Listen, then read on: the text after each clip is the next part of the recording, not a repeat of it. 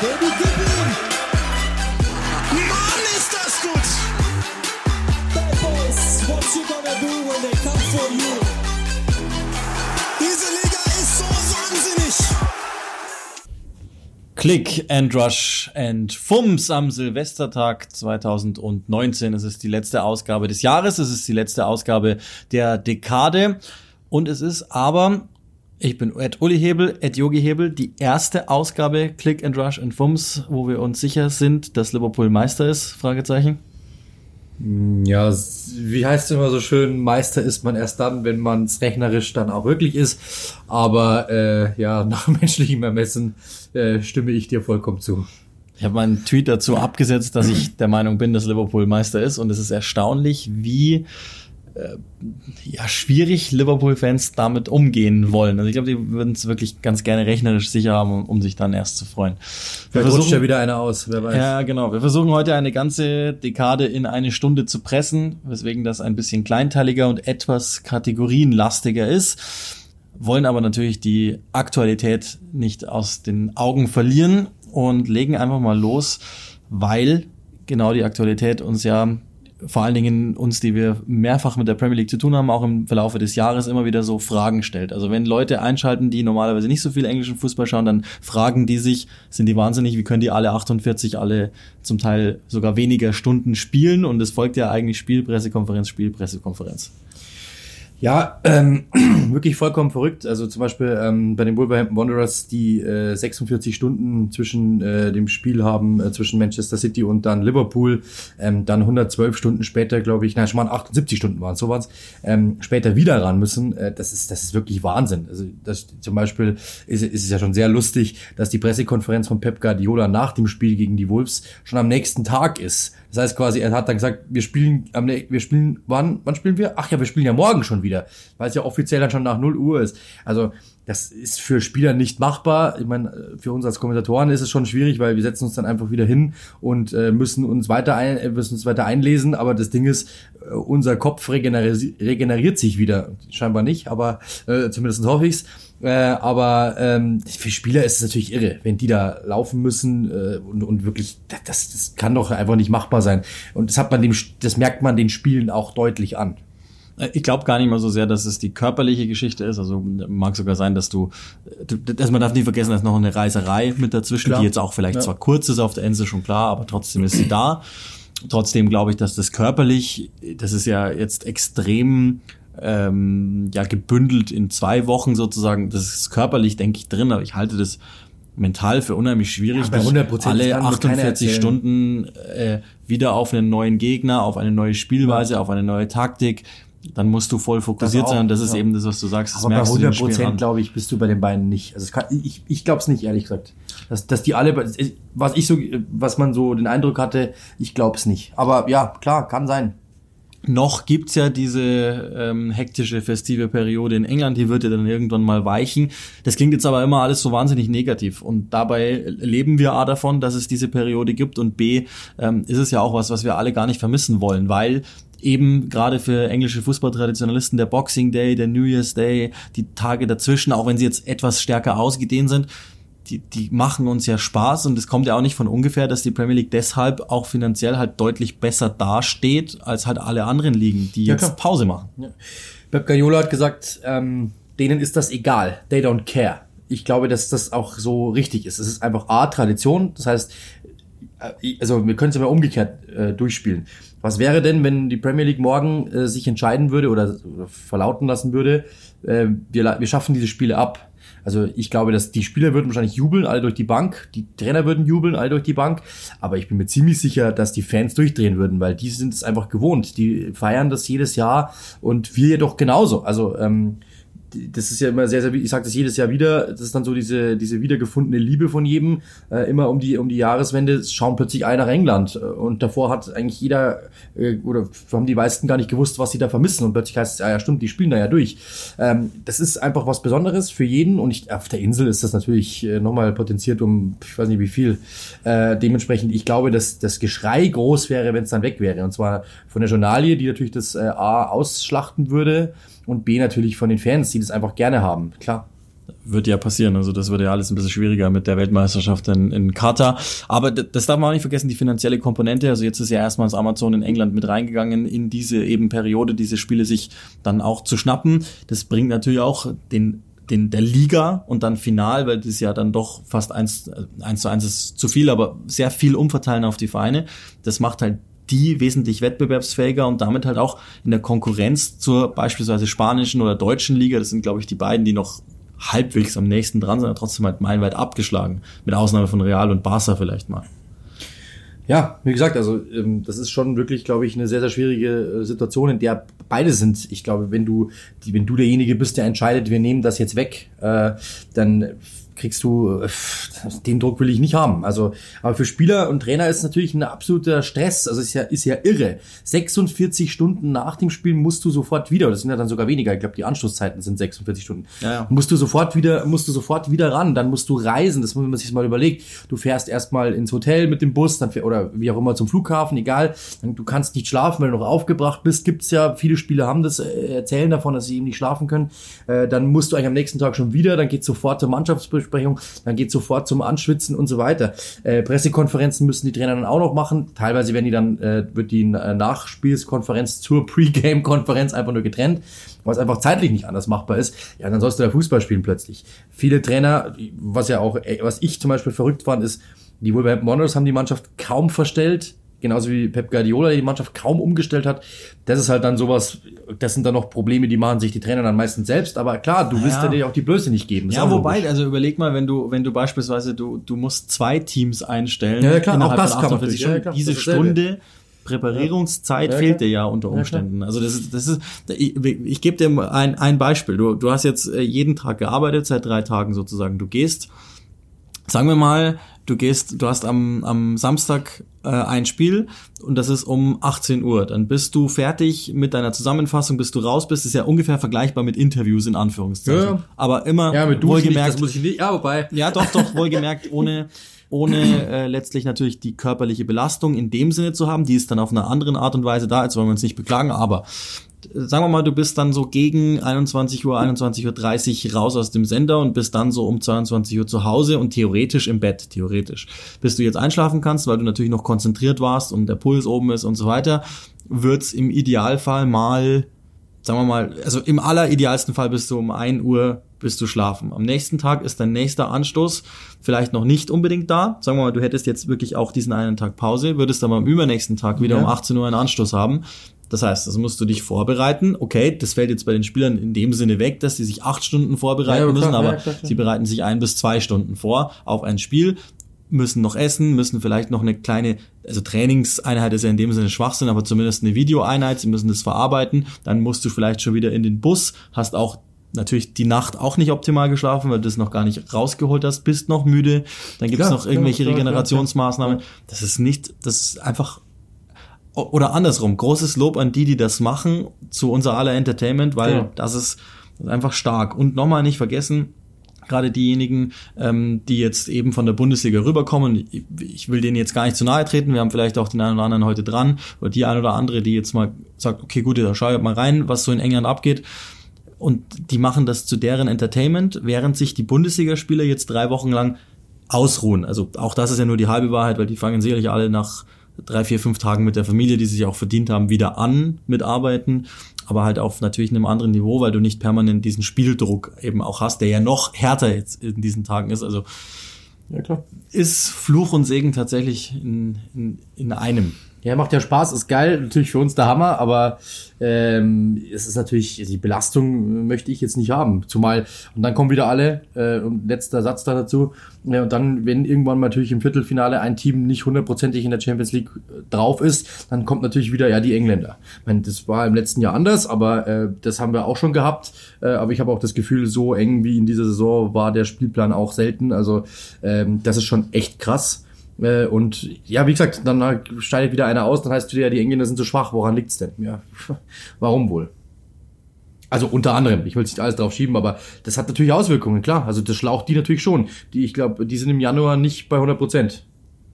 Mental, Frau Prellwitz. Ja, mental.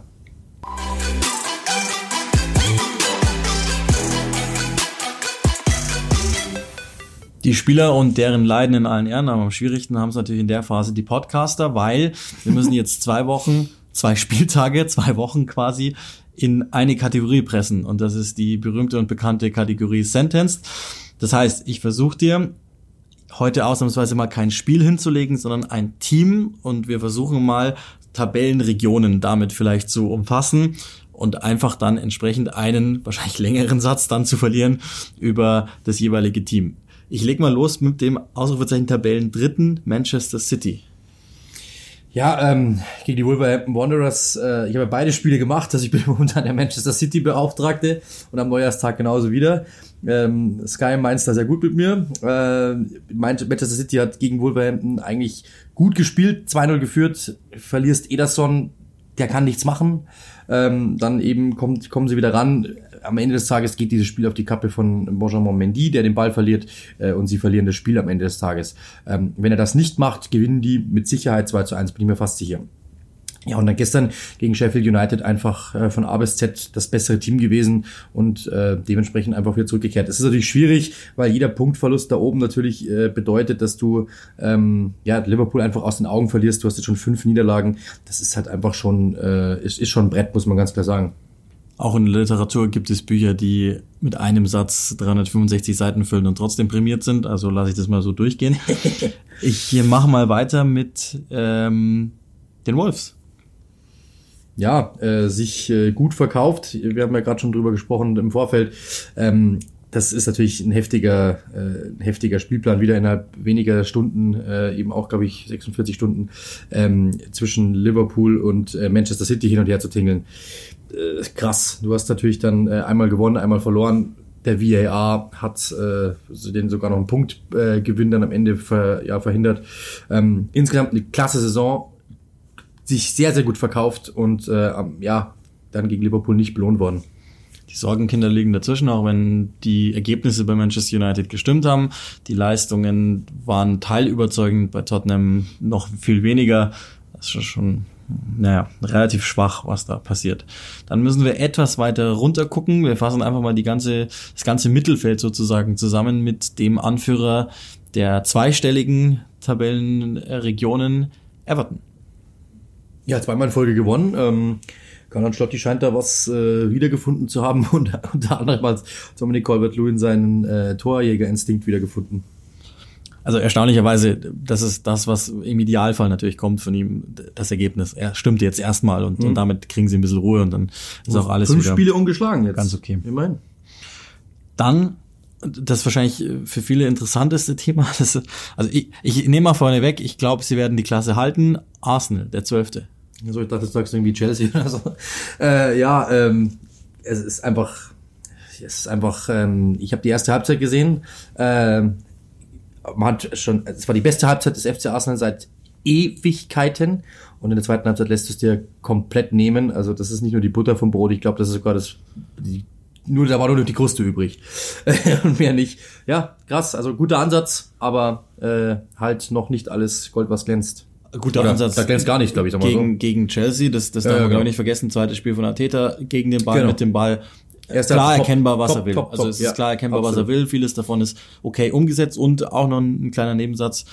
Äh, Mesut Özil, das glaube ich, hat man immer noch, noch mal gemerkt, an einem guten Tag, in einem vernünftigen System, wo er gebraucht wird, immer noch einer der wahrscheinlich besten 15, 20 Spieler weltweit sogar. Unai Emery hat gesagt, ich habe immer das Problem gehabt, ich musste eine Mannschaft um ihn formen, die für ihn läuft und kämpft. Das kann man jetzt so sehen, absolut negativ. Man kann aber auch sagen, wenn du das tust, hast du dann halt einen Fußballer, der dir alles andere quasi eröffnet. Und dementsprechend, ähm, ja, das auch das hat, hat zwei Seiten. Rutschen wir mal ein bisschen weiter runter in die Tabelle zu einem der wenigen Gewinner da unten drin, Southampton. Das ist ähm, also respektabel, seit drei Spielen jetzt ungeschlagen. Ähm, großen Schritt gemacht. Äh, haben- Ralf Hasenhüttl hat gesagt, wer ein 9 zu 0 oder 0 zu 9 überlebt, ähm, den kann nichts mehr schocken. Er scheint daraus etwas gezogen zu haben. Also Respekt. Bleibt ihm nur zu wünschen, dass er das mit der Defensive noch irgendwie wirklich am Stück besser hinbekommt. Und dann haben wir noch inzwischen nur noch 19. Es gibt ein neues Tabellenschlusslicht jetzt über die festive Periode. Watford. ja, also Respekt auch da, dieses Wort bleibt da bei diesen unteren Mannschaften.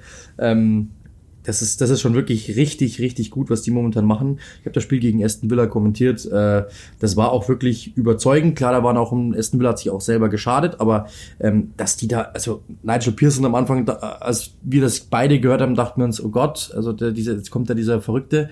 Äh, aber ja, wobei das, also muss man mal sagen, das liegt jetzt weniger an Nigel Pearson als Nee, an genau. Watford, ne? Ja, ja, klar, Also, auch das, klar, aber er hat natürlich auch eine Vergangenheit. Äh, aber das, das, wir haben beide gesagt, das kann lustig werden, und zwar in beide Richtungen. Äh, aber auf der anderen Seite muss man sagen, ähm, die ersten Pressekonferenzen waren sehr bestimmt, sehr deutlich, äh, sehr klar und du hast innerlich schon dieses Feuer gemerkt, da geht was. Und genau das hat er wirklich äh, der Mannschaft implementieren lassen und das ist super. Also muss man echt sagen, Respekt. Ähm, die spielen wieder Fußball, die stehen hinten wieder und es ist wieder zu erkennen, dass das Premier League Fußballer waren, was davor irgendwie verloren ging. West Ham kriegt natürlich einen gesonderten Absatz von uns. Norwich ist jetzt letzter und auch Aston Villa. Das sind so die Teams, die im Moment am meisten Sorgen machen. Ja, genau. Also Aston Villa, ähm, muss ich wirklich sagen, glaube ich, hat jetzt äh, fünf der letzten sechs Spiele verloren, nur gegen Norwich gewonnen ähm, in dieser Phase immerhin. Aber äh, das ist schon wirklich bitter und teilweise eben sich selbst zu zerfleischen mit äh, Douglas Lewis, der da einfach dann, äh, ich glaube, Matty Target liegt und dann flippt er völlig aus, weil der Ball nicht ins Ausgespielt wird und haut Troy im Strafraum um. Du schadest dir einfach selbst mit sowas und dann kommt natürlich äh, sowas hinzu, dass du es einfach dann momentan vorne nicht hinkriegst, Tore zu machen. Das ist also der Versuch, zwei unheimlich ähm, ja, wichtige, aber gleichzeitig auch schwierig zu bewältigende Spieltage in eine kurze Sequenz zu packen. Hoffentlich ist uns das gelungen. Und dann lehnen wir uns mal ein wenig raus und mogeln uns ein bisschen durch, weil es de facto kein englischer Fußball ist, aber von der Insel und damit für viele von euch interessant und sowieso weltweit immer noch eines der interessantesten, auch wenn das Wort Spiel glaube ich, nicht passt, aber weltweit eines der interessantesten Derbys auf jeden Fall. Und Steven Gerrard soll ja auch in dieser Folge eventuell noch Erwähnung finden. Entsprechend kann man das schon mal machen. Das Old Firm Derby am 29.12. gelaufen, das letzte auch der Dekade. Und so hat eine turbulente Dekade bei den Rangers so geendet, wie sie begonnen hat. Die haben im September 2010 den letzten Sieg geholt im Paradise und jetzt hat's wieder geklappt mit Steven Gerrard und einer sehr, sehr positiven Entwicklung. Darf er nicht vergessen, die Rangers vor sieben Jahren fast tot. Ja, ich glaube, mit dieser Kategorie kriegen wir im äh, englischen Fußball Feuilleton oder so, glaube ich, mit Sicherheit Pluspunkte, weil wir das aufnehmen. Aber ich nehme das, äh, das, das, das Geniale. Ich habe nichts gesehen, äh, weil ich arbeiten musste. Das heißt, ich lasse mich von dir einfach berieseln und du erzählst mir, wie es war. Äh, ich habe gehört, Morelos muss mal wieder einen guten Tag gehabt haben. Ja, das, also, den kannst du ja immer schön zählen. Scott Brown gegen Alfredo Morelos ist, glaube ich, immer das, das Duell. ich muss dann schon lachen am Ende, als er natürlich mit einem Platzverweis runterfliegt. Der siebte in eineinhalb Jahren jetzt, zweite im, im Old Firm. Also, die erste gelbe Karte ist saublöd. Da will er, glaube ich, Scott Brown nur einen schönen Gruß bestellen. Und die zweite gelbe Karte ist dann eine, eine billige Schwalbe, weil er halt unbedingt endlich seinen ersten Treffer im, im zwölften Old Firm machen will. Das ist ihm nicht gelungen. Aber, spielerisch, glaube ich, ist das alles zu vernachlässigen, auch wenn ähm, die Rangers das klar in Anführungszeichen dominiert haben. Aber kein Torschuss, glaube ich, hast du gesagt gestern, oder? Es, es, es kam selten was Eindeutiges von Celtic raus. Ähm, die Rangers schon etwas mehr. Dann macht Ryan Kent einen Wahnsinnstreffer, ehemals Liverpool und ähm, dann am Ende. Freiburg. Ja, ja. Und ehemals, Den müssen wir auch erwähnen. vergessen, wo, wo der noch gespielt hat. Es Das ist auf schon erwähnt. Absolute Legende. Und ähm, ja, und dann macht Kartic den, den Siegtreffer und äh, der erste, der erste Sieg der Rangers bei Celtic seit neun Jahren. Die schottische Meisterschaft ist spannender denn je, endlich mal wieder spannend und vor allen Dingen und deswegen hat's halt schon halbwegs eine Bewandtnis. Jemand, dem man, glaube ich, zutraut, dass er irgendwann mal Liverpool vielleicht als, als Cheftrainer übernimmt, Steven Gerrard. Der macht da überragende Arbeit in einem echt schwierigen Umfeld, unter schwierigsten Bedingungen, weil einfach Celtic in dieser Rogers-Ära jetzt Neil Lennon so über den Dingen stand. Natürlich auch, weil die Rangers so finanzielle Probleme hatten. Ähm, aber jetzt hat er das da wirklich stabil aufgestellt und es sieht nach einem fußballerischen Plan aus. Und der macht gerade diese Schritte abseits ähm, der Haupt, des Hauptteils der Insel sozusagen Englands, die ihn irgendwann, bin ich felsenfest davon überzeugt, noch deutlicher, noch prominenter in die, in die Diskussionen um mögliche Nachfolger in der Premier League gehen. Und je nachdem, wie lange das mit Klopp bei Liverpool dauert, halte ich es auch nicht für ausgeschlossen, dass der irgendwann einfach mal sich einen anderen Club anguckt, weil also das wird er nicht ewig so machen. Gehe ich mal fest davon aus.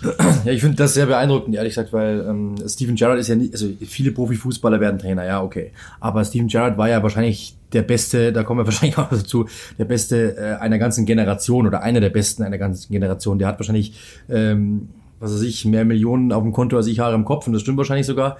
Äh, und dann ist es so, dass ähm, dass, dass der dann wirklich diesen Biss hat, sich hinzusetzen und zu sagen, ich mache hier wirklich was und diese die ganzen Trainer wie Frank Lampard, dass die alle diesen harten Weg gehen und dass die alle wirklich diesen Biss haben, es auf, dem- auf dem höchsten Niveau allen zu beweisen und nicht einfach nur verwalten, wie es viele Trainer tun, die ehemalige Spieler waren, sondern die wirklich versuchen, etwas Neues zu machen. Äh, finde ich wirklich sehr, sehr beeindruckend und ähm, ich, ich habe da immer so Angst, ja, kommt ein großer Name und dann äh, fällt der aber hinten runter. Das ist im, im, im Basketball sehr oft so gewesen, dass irgendwie, die wurden dann Co-Trainer und am Ende waren die nach zwei Saisons wieder weg. Das ist schon sehr beeindruckend, dass diese Spieler es wirklich durchziehen und äh, auch wirklich mit sehr, sehr viel Ehrgeiz. Vielleicht dem gleichen, den sie als Spieler hatten. Das kann sein. Mit besten Grüßen an Stefan Effenberg. Also äh, vor, Claudia Effenberg folgt mir. vor allen Dingen, weil, weil ähm, ich glaube, der Rangers-Job, da waren wir uns ja beide einig, als wir das gehört haben, dass er das macht.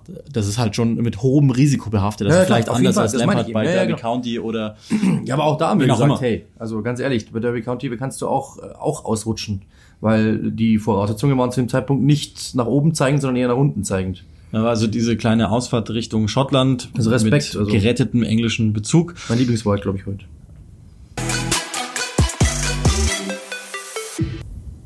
Und eine Kategorie, die auch ein bisschen was über diese Periode aussagt, auf verschiedenen Ebenen, ist die berühmte, beliebte der Players to Watch.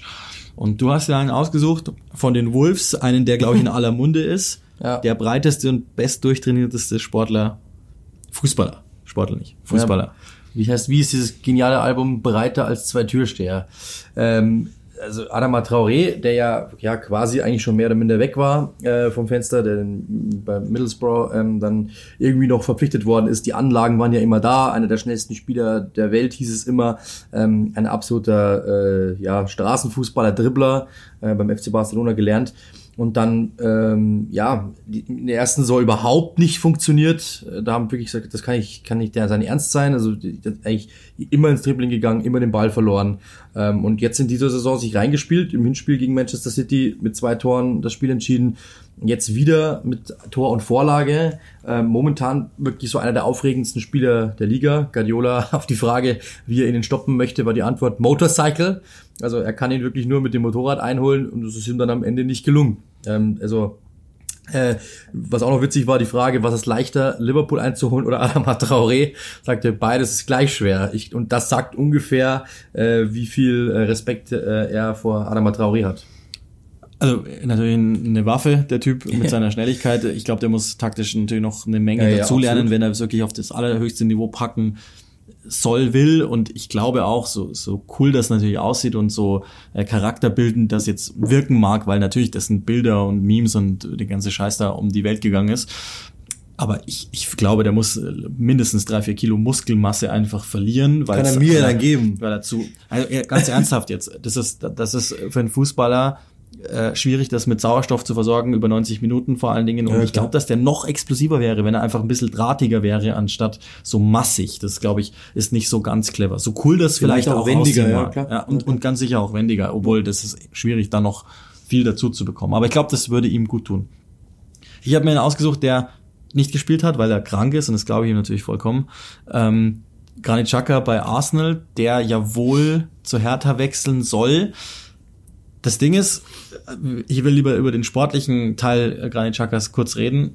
Aber das Ding ist, ich glaube, dass dieses Kapitel jetzt zugeht bei Arsenal, ist irgendwie fast nur folgerichtig nach dieser ganzen äh, Kacke da mit Unai Emery und ausgezogenem Trikot und so weiter. Ja, äh, für die, die es nicht mitbekommen haben, gegen Crystal Palace hat er vor einigen, ich glaube Ende Oktober war's, ähm, dann ein, ein nettes F-Wort und einen Finger in Richtung der Fans gezeigt. Ich glaube, Finger war's, ich bin mir nicht ganz sicher, ob er ihn auch gezeigt hat. Ähm, das war, ich habe das Spiel damals kommentiert, war aber in der Kamera nicht aufgelöst, ähm, die ich hatte. Äh, ja, auf jeden Fall. Ähm, ist äh, seit dann Kapitänsbinde weggenommen, dann hat er erstmal gesagt, er kann sich nicht, äh, er kann sich nicht mehr aufraffen für den Verein zu spielen momentan äh, und irgendwann dann doch wieder rangedurft und dann sich entschuldigt bei allen und plötzlich war er wieder da. Äh, ich persönlich finde es echt richtig, richtig schade. Ateta würde ihn sehr, sehr gerne behalten, hat er gesagt. Ähm, jetzt glaube ich, müsste, müsste halt Chaka so lange Druck machen, dass er dann irgendwie weg darf. Äh, er hat vor einem Jahr immer gesagt, er ist zu höheren Berufen, er möchte zu einem größeren Verein, da war Barcelona mal in der Verlosung. Und jetzt dann zu Hertha zu gehen, ist sicherlich ein ambitioniertes Projekt, aber sorry. Ähm, ich weiß nicht, ob das jetzt unbedingt besser ist als Arsenal, ehrlich gesagt. Aber okay, dann muss er wissen. Vermutlich wird er monetär überredet. Ich Ja, finde, genau. sportlich ist er, es ist ganz schwierig, den zu fassen, weil auf der einen Seite kommt er mir viel zu schlecht weg, weil er an sich über 90 Minuten oft echt gut spielt und auch für die Ordnung Arsenals eigentlich immer wichtig war, gerade auch in der in der vergangenen Saison, also 18, 19 unter, meisten unter Emery Pässe, erste Saison, alles okay. Aber ja. er hat halt so oft diesen einen Fehler, der ihn dann einfach determiniert und da- da kann ich ihm auch nicht helfen. Also das ist oft so ein Kollaps, den der dann Ja, ja. hat. Ich, das kriege ich nicht hin, dann zu sagen, ja, das war, ein, war eigentlich ein gutes Spiel, aber du hast halt den wieder entscheidenden Fehler gemacht, Ja, mal genau. wieder. Äh, ich kann mich noch an, an unseren guten Freund Sebastian Kneißler erinnern. Mit dem habe ich letzte Saison, glaube ich, Arsenal gegen Brighton. Da hätten sie, wenn sie gewonnen hätten, wären sie in die Champions League oder standen kurz vor der Champions League Qualifikation. Ähm, und ist, die spielen gut. Ball einfach irgendein generischer Ball irgendwo in den Strafraum rein und er haut den einfach um. Und es gibt Elfmeter und dann ist das der Ausgleich und äh, sie vergeigen das am Ende. Und ähm, das sind so Situationen, die Granit Xhaka so ein bisschen, äh, ja, so ein bisschen per persönlich ihn darstellen irgendwo. Der hat davor ein super Spiel gemacht, aber eine Sekunde einfach so gedacht, ich bin klüger als der Rest und vielleicht so ein bisschen äh, zu viel Emotion und dann ist vorbei. Also Also generell hat er auch schon diese kleinen plumpen Foulspiele, auf die ja, ja, dann genau. zu, zu Freistoßsituationen schon oft sowas halt, leider Gottes auch, ja. Äh, Das ist deswegen, äh, das klingt jetzt auch so negativ. So, Ja, nein, nein, ich, ich will dem grundsätzlich noch mal, ist ich will der- dem noch mal mitgeben, Ja, dass das schon klar, ein, ein, aber halt kein A plus Mittelfeldspieler, wahrscheinlich auch kein A Mittelfeldspieler, so irgendwo zwischen B plus und A minus. Er ist jetzt Ja, nicht aber, ganz aber ganz ehrlich, beim FC Arsenal wäre er momentan, wenn er, also Granit Xhaka äh, losgelöst von seiner Situation, wäre beim FC Arsenal auf jeden Fall hilfreich und Stammspieler. Und genauso einen bräuchten sie und an dem könnten sie sich hochziehen. Wenn der geht, wird es im Mittelfeld ganz, ganz dunkel. Sieht aber so aus, als würde er gehen und als würden wir ihn in der nächsten Dekade nicht mehr sehen. In der Premier League.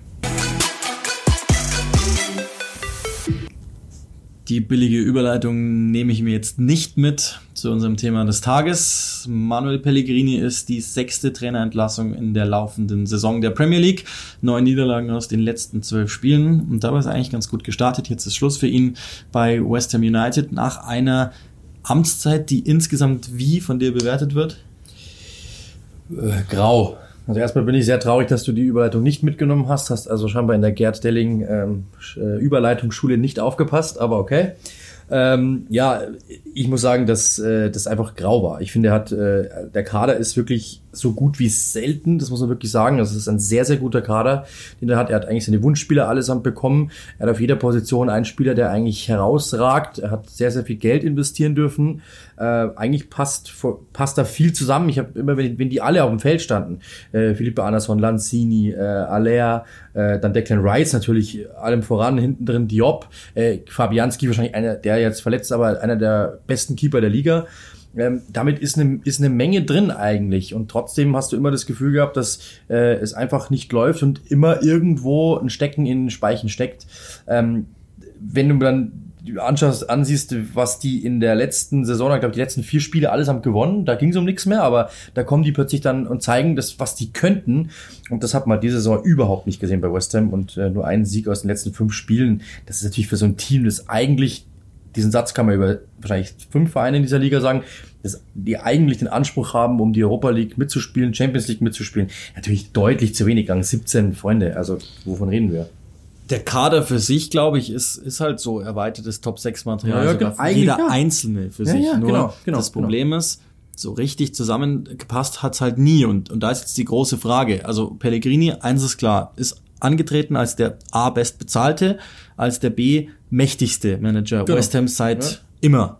Also seit, in wenigstens, sagen wir mal, seit, seit Gold und Sullivan da und mit, Ja. mit Karen Brady da jetzt das Sagen haben. Und wie so oft, ähm, das ist schon mal ein kleiner Disclaimer vorne dran, ist die Schuld nicht ausschließlich beim Trainer zu suchen. Aber, und da will ich ihn jetzt nicht freisprechen, er ist derjenige, der mit, mit großem Abstand am meisten das Sagen hatte der letzten Manager. Also sei es jetzt David Moyes, sei es Slaven Bilic, ähm, sei es Sam Allardyce und so weiter. Also er, er durfte sich wirklich was was bauen. Hat mit seinem Ja, genau. mit seinem Sportdirektor hat er seinen Mann bekommen mit äh, mit Tosilos, der der ähm, das schon halbwegs verbessert hat. Also da waren schon ein paar Transfers dabei. Issa Diop beispielsweise, wo das kann ich schon nachvollziehen, warum man den geholt hat und wo es dann auch hinging. Absolut. Und trotzdem hat es nie so gewirkt. Und, und das, das ist aber dann da, wo, wo Pellegrini mit reinkommt. Also einerseits habe ich mich gefragt, okay, er scheint mal wieder auf Junge setzen zu wollen. Hat Declan Rice gebracht, das, das muss man ihm einfach hoch anrechnen. Letzte Saison Grady Diangana gebracht, hat auch wirklich ihm vertraut, längere Zeit vertraut. Und dann ist aber plötzlich in Teilen der Kader wieder recht alt und du hast halt so viele von diesen Enigmas drin. So Philippe Andersson, der an einem guten Tag oder in einer guten Phase, das glaube ich war auch so Dezember, äh, Jahreswechsel zu äh, 2019 von Das ist 2018, einer da war er der richtig Der stark. beste Spieler der Liga wurde, wurde äh, Pellegrini damals gefragt, ob er der beste Spieler der Liga sei. Sogar. Aber das Ding ist, äh, man wusste halt auch bei Lazio schon, als man ihn Ja. geholt hat, dass der einer ist, der halt einfach vier Monate untertaucht, um zwei Monate wieder da Ja, zu sein. Und wenn du dir so jemanden für, für dieses Geld ranbindest, dann äh, muss man dir halt auch den Vorwurf machen. Jetzt hat's ja dann das, das bekannteste Beispiel, wo, wo ja dann offenbar auch der, der, der Führungsstab oder das Board von, von West Ham von ihm abgerückt. Das ist ja diese Geschichte mit, mit dem zweiten Tor der Roberto. Das ist natürlich das, das Pech, dass Fabianski, der wahrscheinlich der, der beste nicht äh, Big Six Torhüter Genau. der Liga War fällt jeden aus, Fall, ja. ja. blöd gelaufen. Du holst äh, von von Espanyol Roberto, obwohl der ganze Datenanalystenstab dir wohl gesagt hat, nee, Moment mal, Lössel wäre der bessere Mann, den hättest du bekommen können. Du holst Roberto, mega unglücklich. Jetzt ist dann irgendwann, der war so schwach, dass du irgendwann da, dazu übergehst, deinen Trainingstorwart, David Martin, das war eine herzerwärmende Geschichte, dass der mit 33 in der Premier League debütiert hat. Das ist natürlich das ist ein komplett Versagen vom, vom auch sportlichen Apparat. Hoffnung, ich bin auch dran, dass also der, komme ich da auch noch ran. dass der, dass der ähm, einfach dann ins Tor darf, schön und gut. Und da soll man spätestens dann das Vertrauen verloren haben. Jetzt diese Ja. Negativserie, äh, wo, wo ich enden will, ist, diese, diese Beurlaubung ist, glaube ich, total nachvollziehbar. Ja, ich, ich muss sagen, ähm, Pellegrini, die, die, die Vita liest sich ja super. Ja, Real Madrid, Manchester City, überall auch einen Titel gewonnen. Das ist ja alles recht und schön. Aber was ich halt bei ihm einfach sehe, ist einfach halt immer nur graue Maus. Also der hat eigentlich jetzt kein Team richtig runtergewirtschaftet. Er hat aber auch kein Team richtig, ähm, richtig besser gemacht. Oder, oder, oder Real. Also, ja, ja, genau. Aber da, danach, also von den Top-Clubs meine ich, von diesen Teams, die wirklich Ansprüche hatten. Da muss ich sagen, ähm, habe ich jetzt echt wenig gesehen äh, in, in den letzten Jahren von ihm, dass irgendwie halt ein Team besser gemacht hat. Die sind immer auf der Stelle so ein bisschen. Ähm, und, und mich würde der jetzt auch nicht mitreißen. Also das ist, das ist so ein netter älterer Herr, ähm, der auf Pressekonferenzen sehr, ja, schon betagt redet, wenn man das überhaupt kann. Und ähm, einfach halt, ich glaube, dass der einfach dich nicht mitreißt, so, der auch den Verein nicht mitreißt, der auch den Verein nicht, irgendwie nicht zur Aufbruchstimmung irgendwie verleitet. Ob David Moyes das jetzt tut, das ist dann eine andere Diskussion, aber ähm, ich, also mein Typ Trainer wäre das jetzt auch nicht. Äh, das ist mir, äh, ist einfach nicht so mein Ding. Zuletzt stand der für mich halt einfach nur für, für, ähm, ja, für grau, mit aber einem, einem, einem, einem goldenen Rahmen drumherum, weil er halt bei großen Vereinen war. Ja, das ist genau das Ding. Ist halt so ein richtiger Gentleman. Ich glaube, Ja, genau. ich habe auch nie irgendetwas Negatives über ihn gehört, so als Niemals. Typ, Nein, sondern so mal, genau, ja, ja. im Gegenteil. Ich glaube, das, aber das ist halt eben auch wieder, da sind halt zwei Dinge drin. Auf der einen Seite ist das angenehm, auf der anderen Seite bräuchte dieser Verein beim ja angekündigten Schritt näher an die Top 6 ranzukommen. Deswegen ist man ja umgezogen in dieses Stadion. Also die Geschichte hängt ja eng beieinander. Deswegen hat man ja auch David Moyes nicht weiter beschäftigt, obwohl der ja seine Ziele erfüllt hatte sportlich, weil man gesagt hat, man braucht ein höheres Kaliber, Wortlaut. Und dann holst du Pellegrini, ähnlich oder ja, eigentlich analog zu dem, was Everton mit Ancelotti macht. Du willst diesen Namen, du willst einen ehemaligen Meistertrainer der Premier League haben und du willst einen Weltnamen haben, einen Genau. ehemaligen Real Madrid-Trainer haben und hast den geholt, ohne aber wirklich das Feuer noch erkannt zu haben, wenigstens teilweise nicht, will ihm jetzt da gar nicht zu nahe treten und ja, dann ja, hast du aber letztlich ja nichts davon geschafft. Also die, die, die Maßgabe war binnen fünf Jahren mit Umzug ins, ins ähm, Olympiastadion, dass du dann quasi aus diesem Arbeiterclub einen Weltclub machst. Und das Ding ist, und jetzt sind wir genau am Ende dieser Spirale, jetzt werden sie zwangsweise wieder zum Arbeiterclub und jetzt gehst du, das ist jetzt die Frage an dich, einen Schritt zurück, trittst auf der Stelle oder gehst du vielleicht sogar einfach raus mit der jetzigen Installierung von David Moyes? Ja, also ich finde es ein bisschen fantasielos, wenn ich ehrlich bin, weil ähm, er hat es ja ganz gut gemacht, aber es gab ja einen Grund, warum du ihn dann trotzdem nicht weiter beschäftigt hast. Es muss ja einen Grund geben. Und äh, ihn jetzt dann wieder zurückzuholen, ist einfach nur so, von wem hat man die Nummer noch? Also es ist immer so quasi, wenn du aus einer Beziehung rausgehst und dir überlegst, ich alleine kann, kann ich aber auch nicht. Äh, von wem habe ich, von wem habe ich denn die Nummer noch? Ah ja, die habe ich mal getindert, die rufe ich jetzt an. Ähm, das ist irgendwie so, das ist so der, das Gefühl, das ich habe, ehrlich gesagt. Äh, ob das dann äh, ob- es dann David Moyes irgendwie äh, Unrecht tut, das werden wir sehen. Aber mein Gefühl ist das erste, äh, mein erstes Gefühl war das. das Ding ist, sagen wir mal so, es ist in jedem Fall das Eingeständnis eines Fehlers, den nicht weiter beschäftigt zu haben. Er hat ja damals seinen Job gemacht, 17, 18, Platz 13 erreicht, der Auftrag war Stabilisierung, nicht absteigen, Genau, alles ja. gemacht. Du hast Arnautovic damals hingebracht, soweit okay. David Moyes, glaube ich, für ihn persönlich ist das A, eine kleine Genugtuung, das ist aber, glaube ich, eine schlechte Voraussetzung für einen Job und B, muss der jetzt final beweisen, er hat's. Also jetzt kriegt er den 18-Monats-Auftrag nicht nur mehr zu retten, das ist jetzt mal, das ist Schritt Nummer eins in der Saison. Sie müssen retten. In der zweiten Saison, die er noch hat, muss er zeigen, okay, ich kann ein Team entwickeln. Wenn das nicht klappt, ist er, glaube ich, durch. Dann, dann hat er es hinter sich in der Premier League. Ja gut, ich meine, es kann schon sein, dass dann irgendwie so ein, ja, ich spiele jetzt einfach mal, ich nicht, dass, das, dass ich das glaube, dass das passiert, aber Norwich äh, entlässt Daniel Farke, in dieser Saison wird es ja eh nicht passieren, aber so ein Team, ähm, das einfach halt irgendwie nochmal so einen Feuerwehrmann, einen großen Namen sucht, dass die vielleicht dann nochmal auf die Idee kommt. Das kann schon sein. Ich glaube nicht, das würde Preston North End werden. Aber ja, ist ja egal, aber sowas in die Richtung kann schon sein. Das, aber ähm, ich glaube schon, dass, das- dass, dass so ein Watford dann nochmal draufkommen würde, auf die Idee, vielleicht David Moyes zu holen oder so. Das kann sein, theoretisch. Aber äh, im Grunde genommen hast du natürlich vollkommen recht. Äh, Wir, wir überlegen uns ja auch mal, wo er herkam. Ich meine, er galt ja mal als der neue Sir. Äh, und das ist, das ist vorbei, aber ich glaube, er kann schon nochmal beweisen, dass so ein zweites Everton drin ist, wenn, äh, wenn er die Zeit bekommt und das Vertrauen bekommt, weil ich halte von ihm viel eigentlich.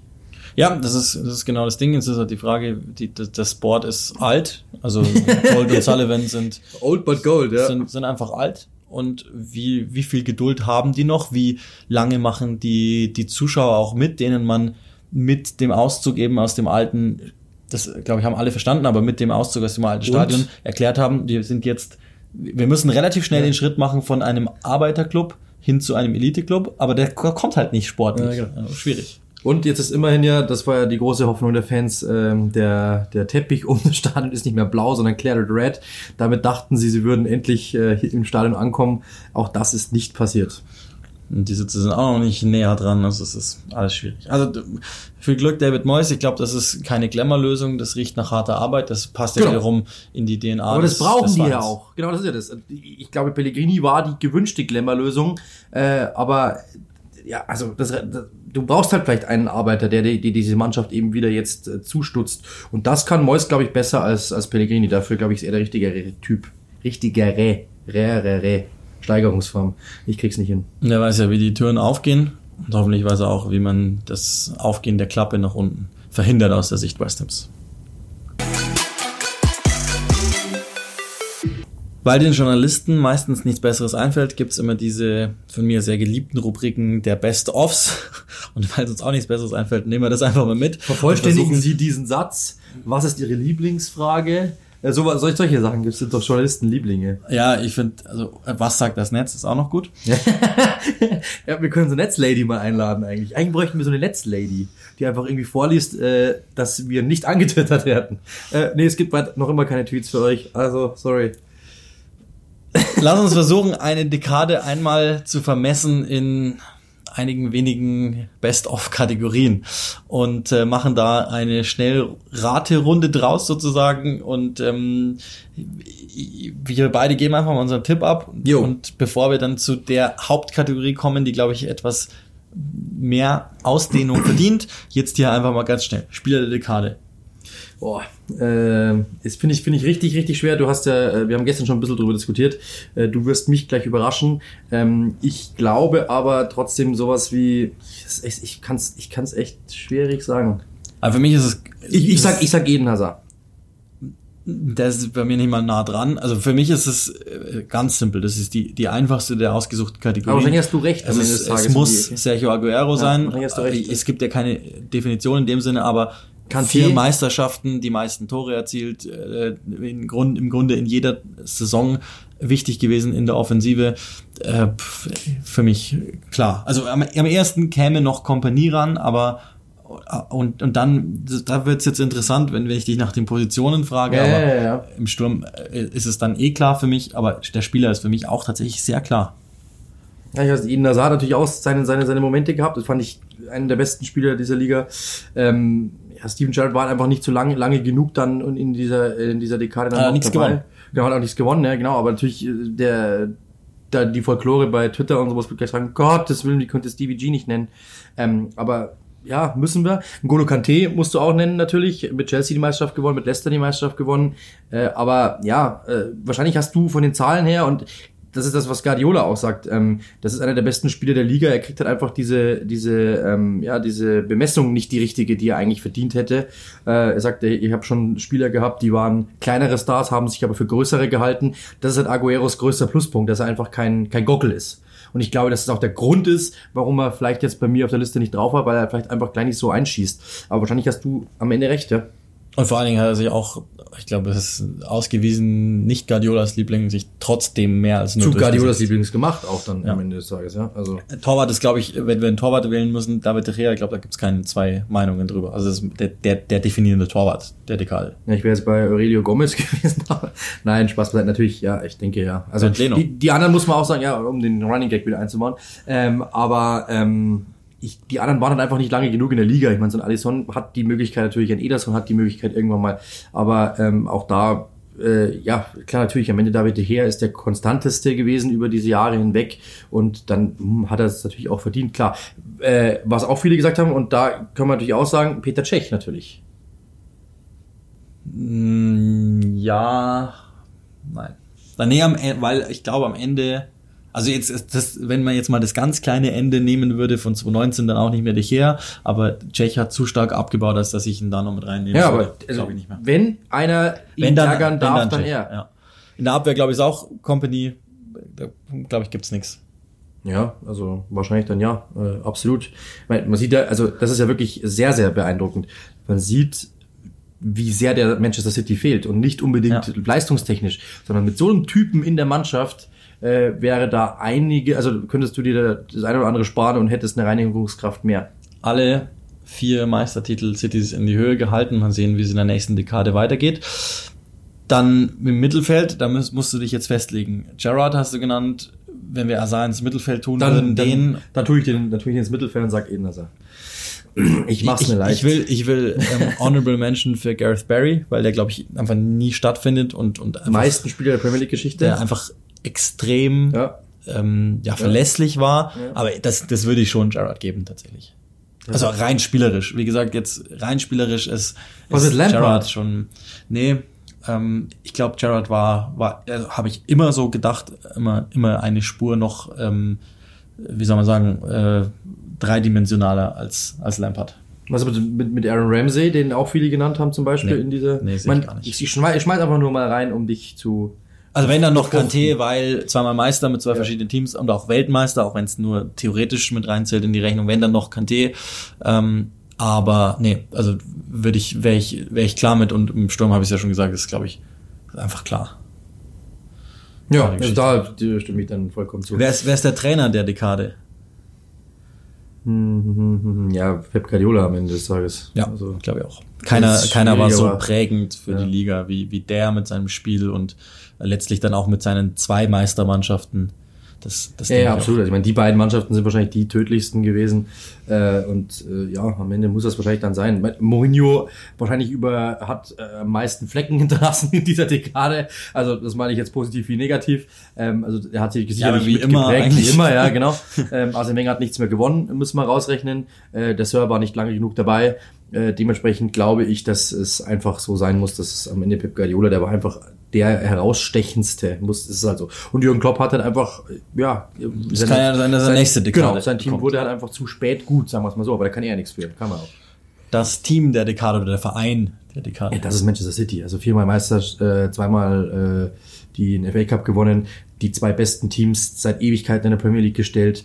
Ähm, du, also das muss man einfach sagen. Also egal, Ja, dieses Rekordteam 17, 18, 100 Punkte, Wahnsinn. 32 Siege, 106 Tore, 18 Siege in Folge. Also ich glaube, alleine dieses Team für sich hätte schon Anspruch. Ja, wer soll es denn sein? Also Chelsea hatte so viel Tiefen drin, dann auch mal wieder ähm, hatten Antonio Conte drin. Ähm, nee, also i- i- insofern. Ja, es gäbe so, solche Teams auf anderer Ebene, so wie Crystal Palace, für Genau. die das ja schon stark ist, sich halt zu halten und so, aber ja, ja, klar, also natürlich. das ist viel, natürlich, viel ich zu meine, du dominant. kannst ja, äh, so ein Bournemouth kannst du ja immer nennen, die die sind aus der vierten Liga aufgestiegen in die erste oder sowas, ja. Sheffield aus der dritten in die erste und so weiter. Das sind natürlich so Sachen, ja klar, das können wir beim, beim, beim Trainer dann, kannst du Eddie Howe auch nennen und sagen, hey, was der gemacht hat, ist irre. Was, absolut. Aber die outstanding Moments sind natürlich dann die, wo du sagst, okay, die reißen es halt dann raus, ist ja klar, du musst ja was gewinnen, das ist im Fußball so. Und das Tor der Dekade. Ja, also Mainz, das, das war das erste, an das ich mich erinnert habe, ist Wayne Rooney äh, 2010, 2011. Ähm, United ist erster, City ist dritter, 27. Spieltag, steht 1-1. Nani flankt Wayne Rooney mit einem Fallrückzieher ins, ins Netz, äh, in, in, die, in die Ecke, in die lange Ecke. Wahnsinn. Ähm, ich glaube, den hätte er, glaube ich, nicht mal mit der Hand gefangen. So kam der in der Luft, den musstest du so nehmen. Und am Ende ähm, werden sie sogar noch Meister. Also es ist Wahnsinn. Äh, wurde auch übrigens so 12 zum schönsten Tor der Premier League-Geschichte gewählt. Bis dato. Ich glaube, 20 Jahre Premier League oder was war. Zu, zu Recht auch mit dem, mit dem Kontext rein technisch ähm, ist für mich so Neujahrstag 2017 Giroud, der sogenannte Scorpio Kick gegen Crystal Palace. Oh ja, ja. Werde ich auch nie vergessen, ich war gerade beim, beim Vertonen der Zusammenfassung, habe damals das, das erste Spiel gemacht und dann, dann sind alle zusammengebrochen im Schnitt, weil, weil dieses Tor passiert ist. Das ist bis heute also es ist einfach unglaublich. Das, sind, das ist eines der wenigen Tore, die ich immer mal wieder einfach anschaue, weil, weil ich sehen will. Ja, vor allem einfach, das ist halt so ein Ding. Als Stürmer denkst du dir halt einfach, okay, ich komme nicht ran, ich mache irgendwas. Und dann macht er genau so ein Teil. Also wirklich brutal. Bevor wir zu den Big Six kommen, die schwierigste Frage und eine Prognose. Ähm, die nächste Dekade, jetzt mal ausgehend von den Spielern, die in der Liga sind, wer wird der Spieler der Dekade? Äh, der nächste Spieler der Dekade. Es ist, es ist schwer, weil natürlich viele Engländer da, da kommen, wird Neuzugänge noch kommen und so. Ja, ich sag ja, von denen, die jetzt ja, hier genau, sind. von denen, die jetzt hier sind. Ähm, ich weiß es, da bin ich echt jetzt, da erwischst du mich, äh, vielleicht, ja, natürlich so ein, ich würde es so einem Phil Foden zum Beispiel wünschen, Ja, dass es auch der Name, den ich im Ähm, Kopf hab. Zum Beispiel, ich würde es ihm echt wünschen, ähm, der wird einfach, glaube ich, so, das ist so mal so ein bisschen was von Toni Groß am Anfang, der wird so auch so ein bisschen künstlich zurückgehalten, was mich echt nervt, ähm, dass Guardiola den echt dann auch nicht bringt und in Spielen, die eh schon entschieden sind, nicht bringt und ihn gegen Arsenal starten lässt, dann führen die 3-0, glaube ich, und er, er nimmt ihn runter, anstatt mal einfach ihm die Sicherheit zu geben. Das ärgert mich zu Tode, ähm, aber ähm, ich, das, das könnte einer werden. Ich habe aber auch noch eine Frage an dich, oder beantworte erstmal du die Ja, Frage. also ich glaube auch Foden, ich meine, Trent Alexander-Arnold ist, ist jetzt schon auf einem Niveau, das also wahrscheinlich jetzt schon einer der besten Rechtsverteidiger der Welt, auch wenn man defensiv manchmal ein paar Augen zumachen muss, aber der ist halt einfach von der Position her nicht so einflussreich wie es sei denn, die Außenverteidiger gehen noch weiter. Ansonsten, äh, Rashford ist denkbar, Klar. vielleicht irgendwie so dann ab äh, 2024, 25 Mason Greenwood, wenn der Jetzt vielleicht sich auch Mané, organisch die können ja alle noch, wenn die bleiben und so, Ja, das ja, kann ja alles sein, ja klar. Aber ähm, eine Frage, die ich an dich habe, die jetzt einfach mir eingefallen ist, spontan, äh, losgelöst vom Leistungsgedanken, wer war der Liebling der Dekade? Jürgen Klopp.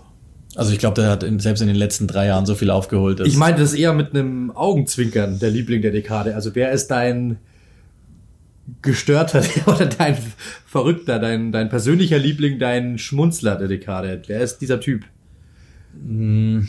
Ich finde es auch schwer, weil ich habe echt auch lange überlegen müssen. So ein Andy Carroll hat mit Sicherheit mich ein oder das ein oder andere Mal Ja, zum Lachen gebracht. Joey Äh, Barton, oder Joy Barton auch am. Anfang der Dekade, der Ja. dann auch für einen der, der kommenden Momente dann verantwortlich war. Aber Ähm. das ist schon schwer. Oder ein Trainer, der dir irgendwie sagt, sag mal, was ist, was hat er denn? Äh, Spinter.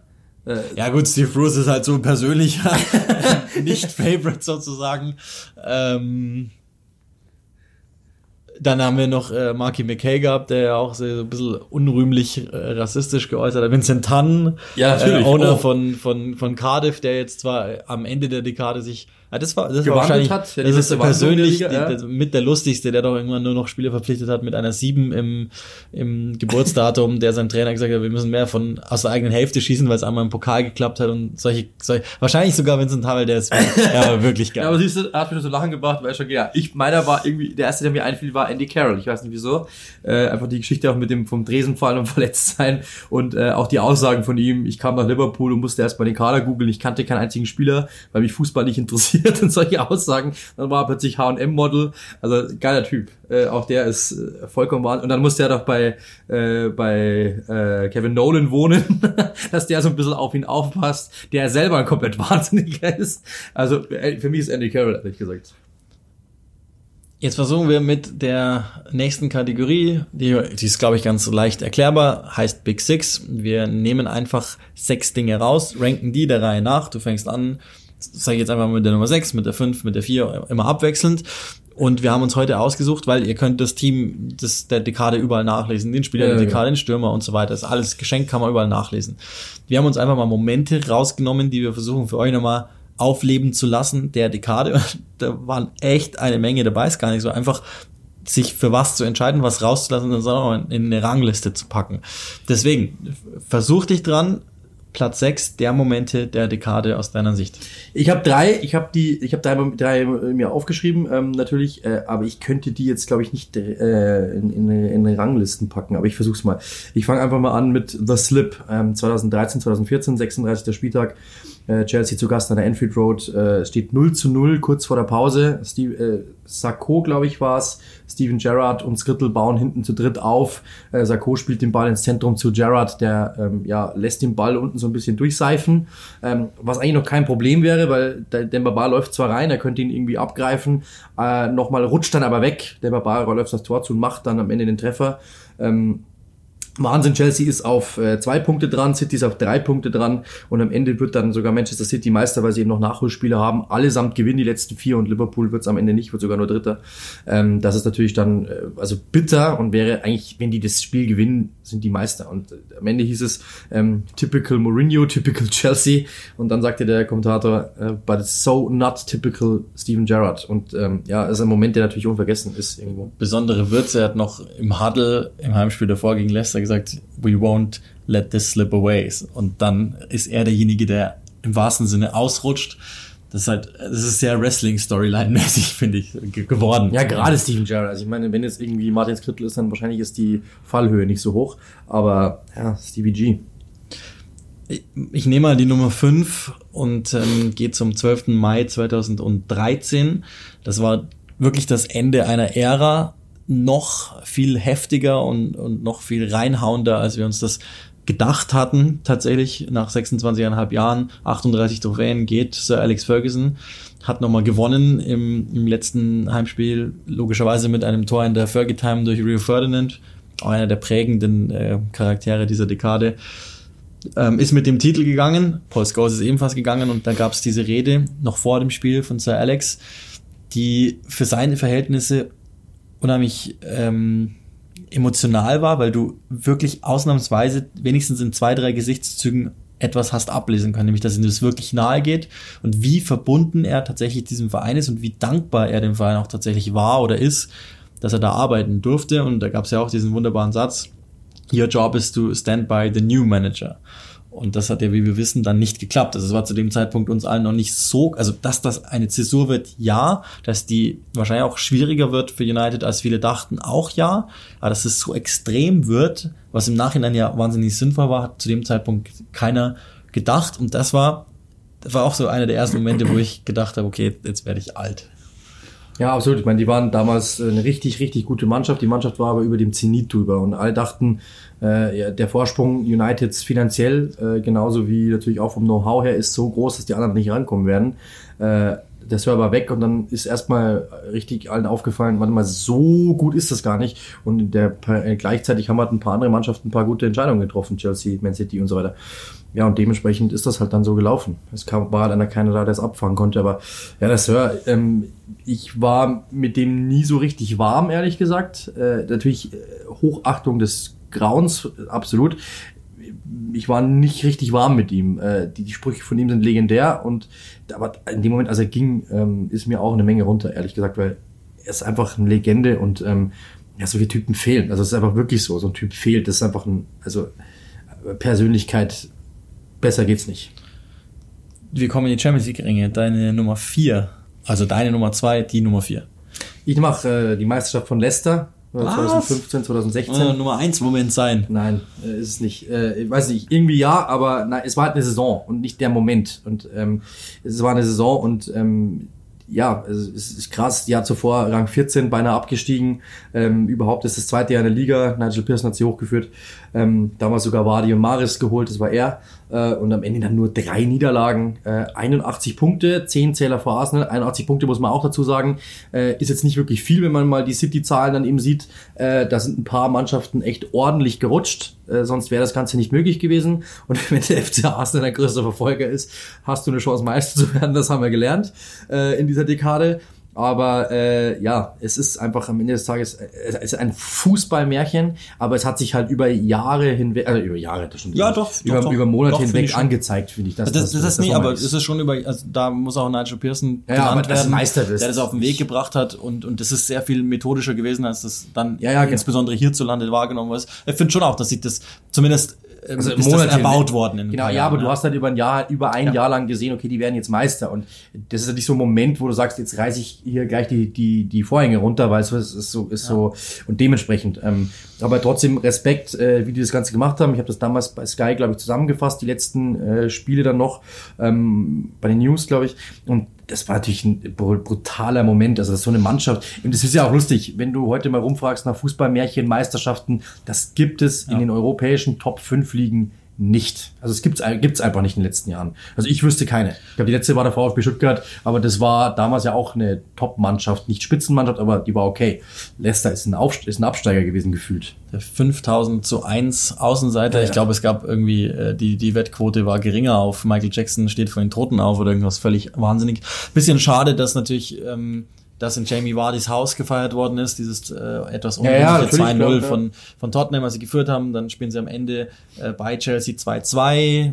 Das war natürlich ein bisschen schade für den Das meine ich eben. Moment Also als deswegen- solchen, aber, aber insgesamt natürlich die Tragweite dieses, des, darüber werden wir, Leicester aber Meister, sagt dir jeder. Also dementsprechend die Tragweite ist eine, eine geniale. dann aber diese, diese Krönung eben am, am äh, 7. Mai 16 mit Andrea Bocelli, der, der für Claudio Ranieri singt. War, auch Claudio Ranieris letzter richtig großer Erfolg und wie wir jetzt später wissen, tragischerweise hat, ist ja dann Vikai verstorben, wirklich sehr tragischerweise und ähm, ist auch so ein Auch Moment irgendwie, der, Verbindung der, den, ich auch kurz im Kopf hatte, ähm, weil, weil er halt einfach sehr einschneidend war irgendwo.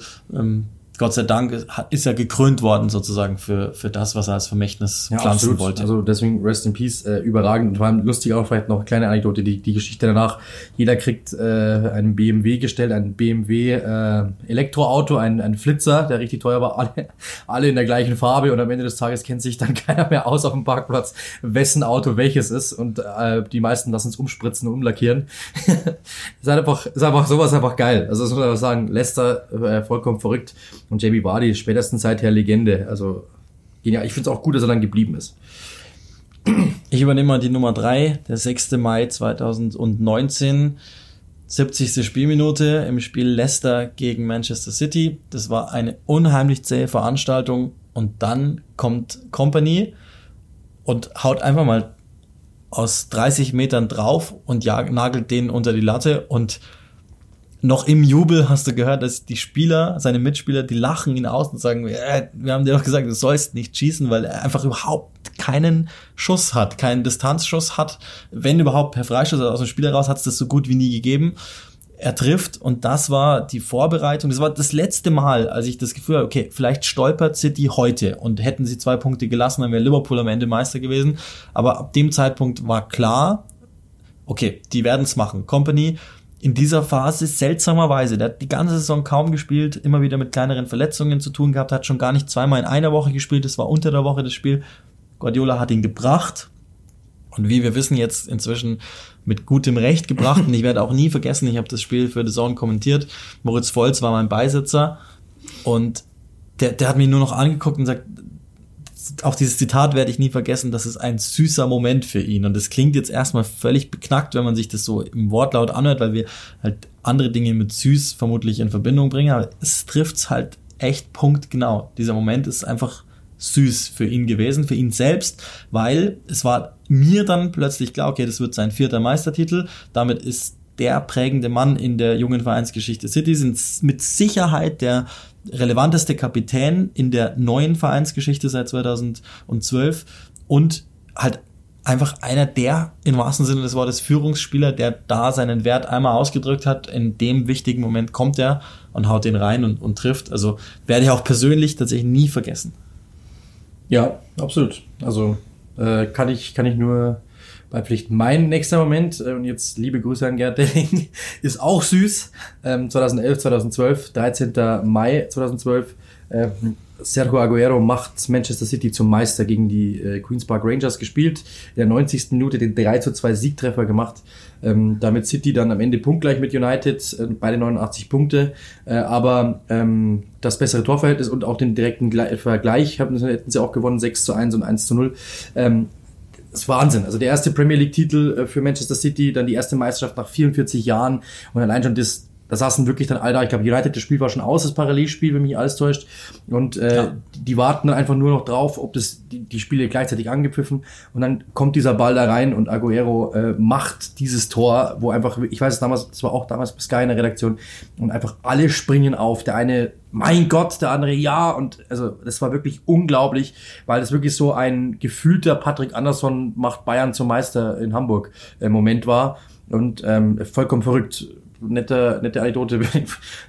Ist- Aguero hat damals noch die Nummer 16, das wusste ich auch nicht mehr, ehrlich gesagt.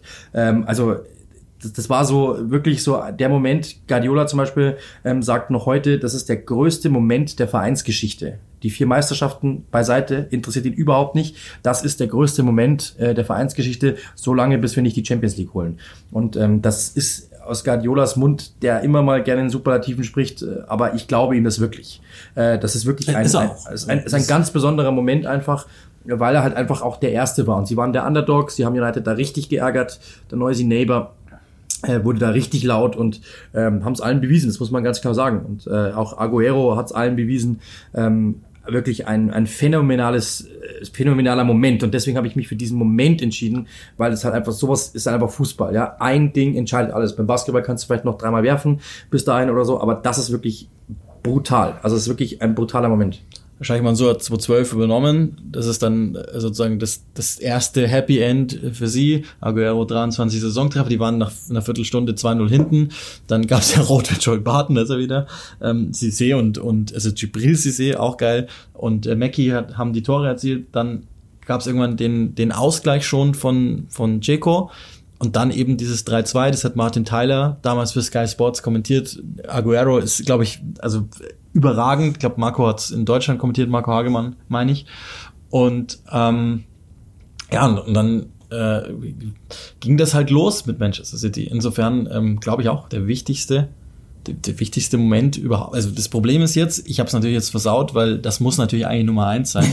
und ähm, ich habe mein Pulver schon verschossen, sodass, sodass ich nie mehr wirklich viel habe. Also ich, ich, ich habe mir ein paar, also ich habe ein paar Momente dastehen, die einer, mit dem werde ich dann vielleicht auch enden, weil es persönlich für mich ein brutaler Moment war, aber ähm, ich habe 7. Juli 17, Bradley Lowry, sechs Jahre jung, wahrscheinlich der bekannteste kleine Fußballfan in, in England, Sunderland-Fan mit Jermaine Defoe, damals ins Wembley eingelaufen bei dessen Länderspielrückkehr, ähm, ist dann verstorben, hat eine eigene Parade bekommen in seiner Heimat in Blackhall.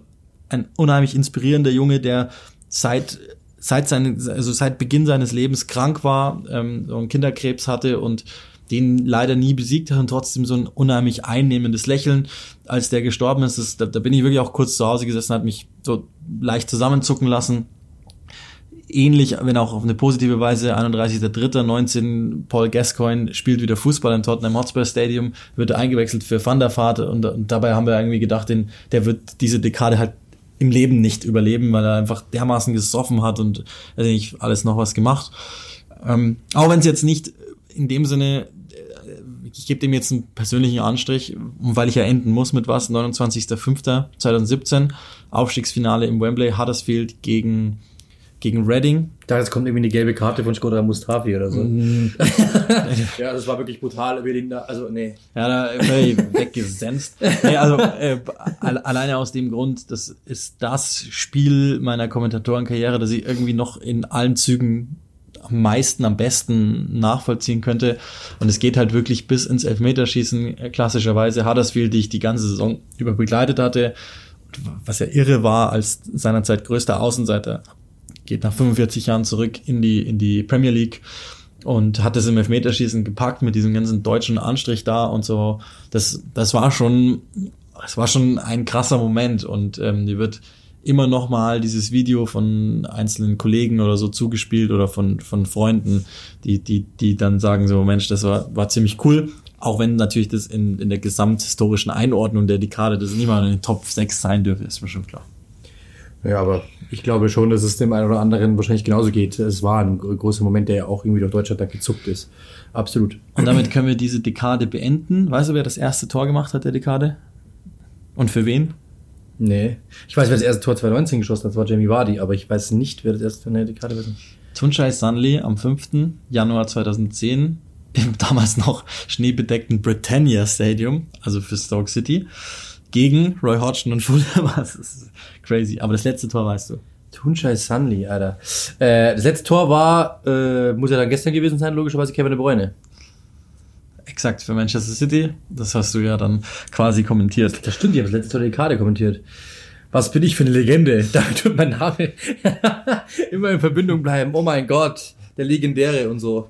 Wir sind schon, wir haben schon gut überzogen, deshalb lass uns den, den Ausblick und unsere Wünsche für das, für das neue Jahr. Es wird sich, Spoiler, nichts ändern in 2020, aber trotzdem muss man das halt so machen. Yo. Äh, am Neujahrstag gibt's da irgendwas, wo, wo du sagst, so, da, Das hast du mir nett hingelegt. Äh, ja, ich habe äh, natürlich zwei Spiele. Ich bin, äh, es sind drei Konferenzen bei. Ich bin in zwei drinnen, in der ersten und in der letzten. Äh, Manchester City und Manchester City gegen Everton in der letzten und in der ersten ist es Burnley gegen Aston Villa.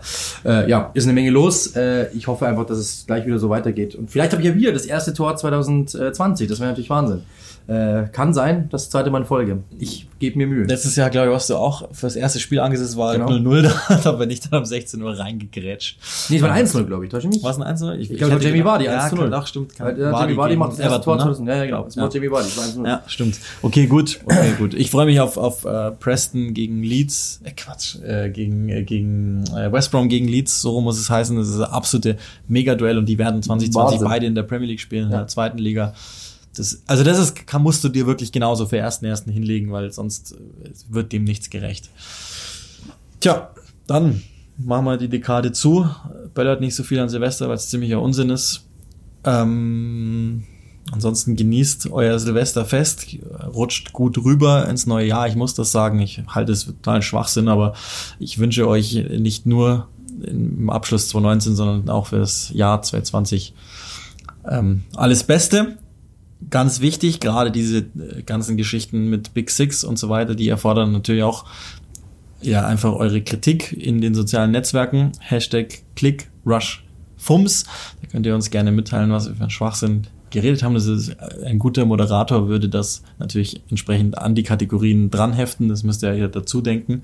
Ähm, in dem Fall ist es tatsächlich eine der wenigen guten Dinge vom immer schlechter werdenden Twitter, dass wir uns da glaube ich, tatsächlich gut unterhalten können über diese Dinge, wie ihr das findet und so weiter. Ansonsten beendet doch.